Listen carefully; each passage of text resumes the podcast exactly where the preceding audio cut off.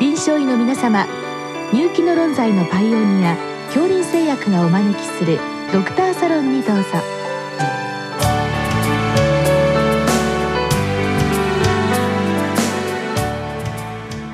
今日はお客様に聖マリアンナ医科大学感染症学教授国島博之さんもお招きしております。サロンドクターは青い会柏田中病院糖尿病センター長山内俊和さんです。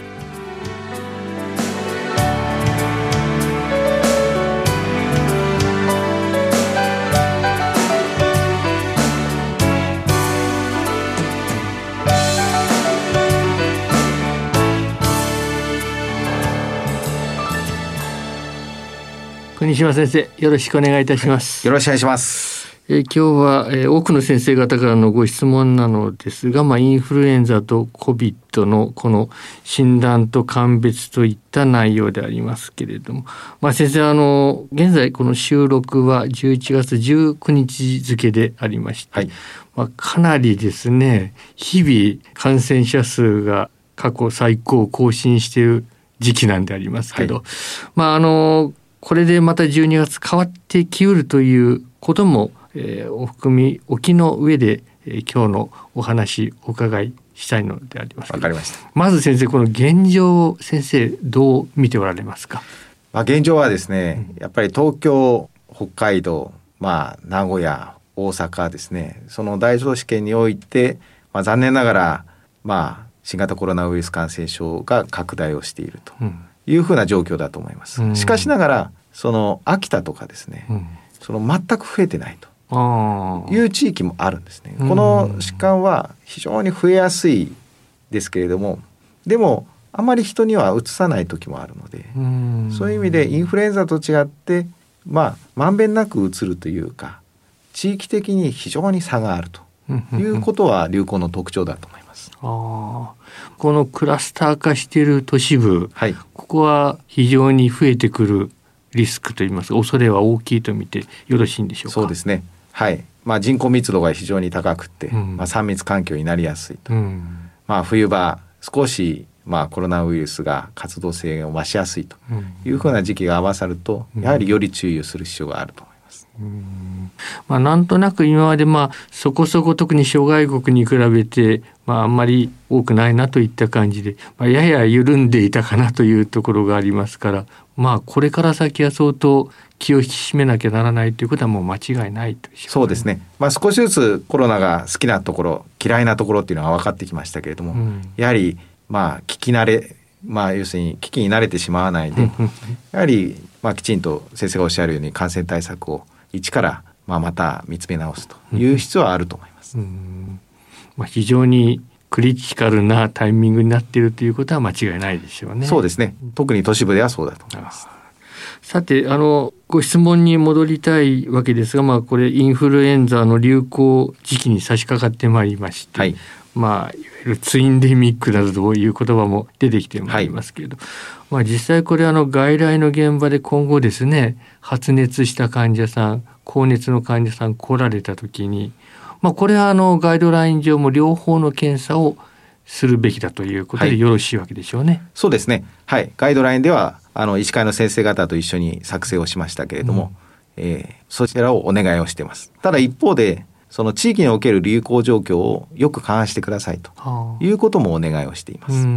現在あの東京とか大阪北海道の都市部では、やっぱり流行が拡大してますので、まあ、そういう意味ではコロナの検査っていうのはやはり優先順位が高いと思いますし、ただ10月以降すでにインフルエンザウイルス感染症は、えー、25都道府県で、えー、もうすでに確認をされておりますので、まあ、コロナが発生をしていなくて、まあ、インフルエンザが見られている地域ではもちろん両者をきちんと見ていくということは必要なんだろうと思います。このコロナとインフルエンザの、まあ、両方の PCR 検査といったものも、まあ、最近報告が出てまいりまして、まあ、これが放送される12月頃には少し状況変わってくるかもしれませんけど、まあ、現時点ですとあの PCR 検査、まあ、コロナに関してですけどこれが主体と考えてよろしいわけでしょうか？まあ、ゴールドスタンダードは PCR 検査だと思います。うん、ただ一方で PCR 検査もすぐ結果が出るわけではないので、うん。まあ、そういう意味では、まあ、定性検査ですね、うん。まあ、従来のインフルエンザの抗原検査と同じようなうん抗原定性検査がコロナでも使えますから、うんまあ、そういうふうなものの方が、えー現場では使いやすいかもしれません。あーまあ、訂正ですから非常に大雑把は大雑把なわけですけど、まあ、とりあえず簡便といえば簡便と。そうですね若干 PCR よりも、えー感度は落ちるというふうに言われてございますけれども、まあ、ただしかしながらやっぱり、まあ、30分程度で結果が出るというところでは、まあ、きちんと症状を見た上で検査をする上では十分使えるんだろうと思っています。今お話で抗原の定性という話でしたが、定量もあるわけでしょうか？はい、定量検査はちょっと大型の機械を必要とします。はあなので病院の一部に、えー導入されている検査ですが、うんこちらの方は、えー PCR 検査とほぼ感度得意度が同等というふうに言われております。はあこの抗原の定量の検査と PCR のこの、えーどちらがいい悪いといったところはこれいかがなんでしょうか？まあほぼ同様ですね。えー法律上も、えーどちらでも診断して結構ですよということになっていますので、うんえーただどうしても検査っていうのは偽陰性、偽陽性、うんいずれもございます。うんなので、まあ、ちょっと臨床的に合わないなっていうふうな、えー検査の所見が出た場合には、異なる検査で確認をするということでは使えるとは思います。ああなるほど。まあ二重に使った方がよりいいことはよりいいわけですね。そうですね。まあ、臨床診断と合わせて、う活用していただければと思います。無症状の場合は使える使えないといったものはあるのでしょうか？無症状の場合は PCR もしくは、えー抗原定量検査が用いられます。訂正はダメだということはい、でしょうか？定性検査は残念ながら得意度がちょっと下がるのではあ、どうしても偽陽性が出ると思います。うんまあ PCR は少しこう判定に時間かかりますし、まあ特に外注いたしますと1日2日、ね。うん、かかりますから、はい、まあ迅速診断という意味では抗原定量検査があればいいけれどただ機械が高額といはい。うことで、なかなか普通のクリニックはこれ備えるのが難しいと考えておっしゃる通りわけですですね。それ以外の検査法でというのは何かあるのでしょうか？そうですね。従来あの抗体検査はいはい。っていうのもございましたけれども、ただキットによる差が若干ございまして、うんえー特に IgM 検査はうんやはり偽陽性がとても多いです。あーなのでお勧めしません。あ。まあ症状として、まあ、どうしてもコロナを疑って、うんで2週間経って、えー IgG が上がってきたことを確認するという補助診断ではもしかしたら使えるかもしれませんが、うんまあ、現場で、えー確立された検査では現時点ではないと思います。あとですねあの検査に関して言えば、まあえーこれもまた改善していくのかもしれませんけど現時点ではあの唾液を、はいうん使うというのが非常にまああの主体になってきてこれはなんとなく現場の身からすると、まあ、これ拭い液取るのに非常にこう精神的な負担が多いとかですね、防護服が必要なんじゃないかといったところがあるので、まあ、そういった方向になっているわけですけどこれに関して先生のご見解はどうなのでしょうか？まあ、非常に簡便なので先生おっしゃるようにですね、うんやっぱりまあこちらも普及されていくんだろうとうんいうふうには思います。まあ唾液検査でということでこの抗原の定量検査もこれ唾液で可能なんでしょうか？はい可能です。ああそうですか。じゃあまああのそちらはいろいろな条件に応じて適宜使っていっていいということでございますね。でこれにインフルエンザが加わった場合ですけど、まあ現時点ではまだちょっとインフルエンザの従来法のキットを使うことが主流と考えてよろしいわけでしょうか。そうですね。はい。実地以下ではそれが主流だというふうに思います。まあ、この場合なんとなく、まあ、先ほどの話に戻りますけれどコロナかもしれないということでなかなかあの現場で移されるのではないかという少しこう躊躇するう感じもありますけど、まあ、実際これ移ることっていうのはあるのでしょうか？えーっと私もまあ2月以降ずっとまあそういったものに携わって今日も診療してきましたけれども、はいまあ少なくとも検査で移るリスクってね実はほとんどないということも分かってきているので。ままあそれは確実に診断をするっていうこともやはり私たちにはやはり必要なことだというふうには思っています。あ、そのあたりはぜひ医療界にもこういろんなお話啓発活動はい、していった方がよろしいわけでしょうね。わかりました。はい、おっしゃるとりです。あの、まあ、最後になりますけどこの、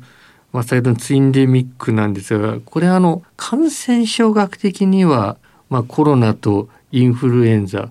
同時にまあ、これ新型コロナですけど同時に感染するということはあり得ると見てよろしいわけでしょうか？はいえー、今年の南半球では、えー、インフルエンザの流行はほとんどございませんでした。で現在香港でも、えー、インフルエンザの流行はありません。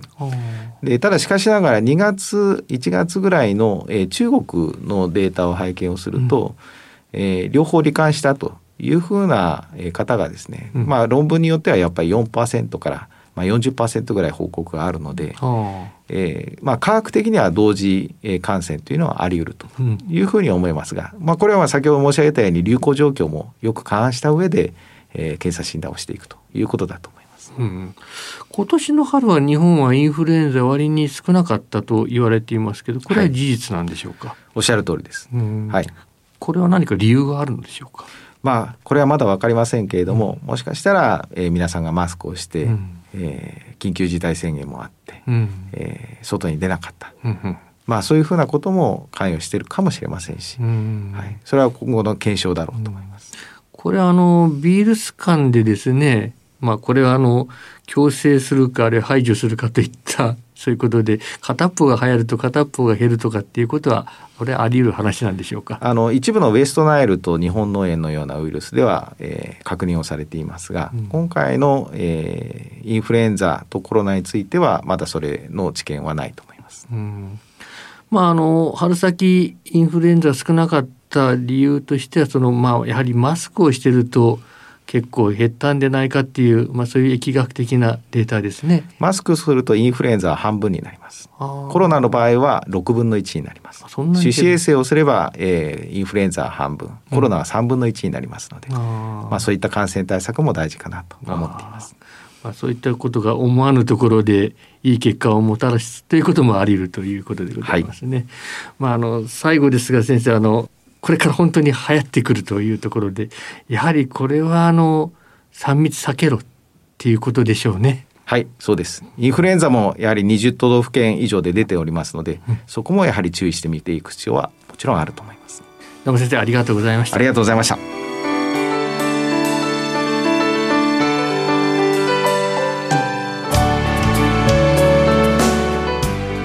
今日のお客様は聖マリアンナ医科大学感染症学教授国島博之さん。サロンドクターは青い会柏田中病院糖尿病センター長山内俊和さんでした。それではこれで恐林製薬がお招きしましたドクターサロンも終わります。